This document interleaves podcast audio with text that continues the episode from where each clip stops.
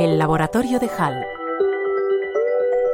La carencia de microchips en los últimos tres años ha puesto de relieve la importancia estratégica de estos dispositivos electrónicos, que se utilizan no solo en las memorias y procesamiento de datos de nuestros ordenadores, sino en cualquier objeto que contenga electrónica. Y hoy en día casi todo lo tiene. Teléfonos, relojes, automóviles, cámaras, televisores, lavadoras, neveras, calderas, máquinas de, de, pago y de repostaje y un largo etcétera.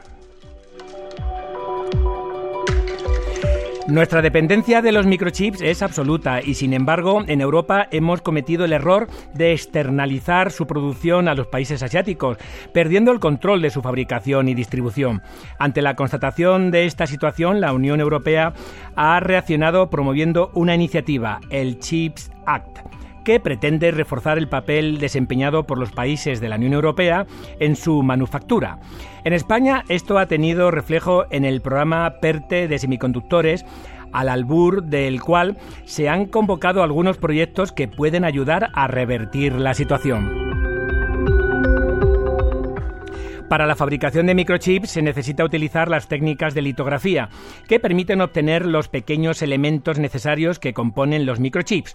Entre ellas podemos señalar las denominadas técnicas de litografía basadas en fotones, en electrones y en iones. España cuenta con algunos investigadores y centros pioneros a nivel internacional en el conocimiento y utilización de esas técnicas, agrupándose en infraestructuras científico-técnicas singulares, las llamadas ICT y en redes nacionales de excelencia como la red de nanolitografía Nanolito. Según nos cuenta el coordinador de la red Nanolito, el profesor de investigación del CSIC, José María de Teresa, es importante contar con equipamiento de última generación en las técnicas de litografía y de personal formado en las mismas para no quedarnos al margen no solo de la fabricación de los actuales microchips, sino de los futuros, como los chips cuánticos que actualmente se desarrollan en la plataforma de tecnologías cuánticas del CSIC y que en un futuro permitirán, por ejemplo, realizar ciertas operaciones lógicas más rápidamente o encriptar la información con mayor fiabilidad. José María de Teresa desarrolla su trabajo utilizando equipos de litografía de electrones e iones que dan servicio a toda la comunidad científica a través del Laboratorio de Microscopías Avanzadas de la Universidad de Zaragoza y del Instituto de Nanociencia y Materiales de Aragón, mixto entre la Universidad de Zaragoza y el CSIC.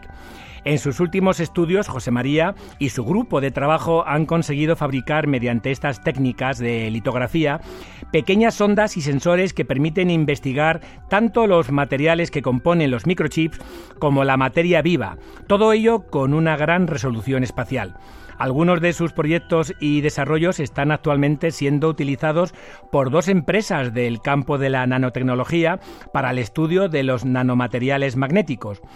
En otro de sus proyectos, el grupo de José María ha colaborado con la Universidad de California para fabricar sondas que investigan el comportamiento en tiempo real de moléculas de ADN y otras biomoléculas en su medio natural.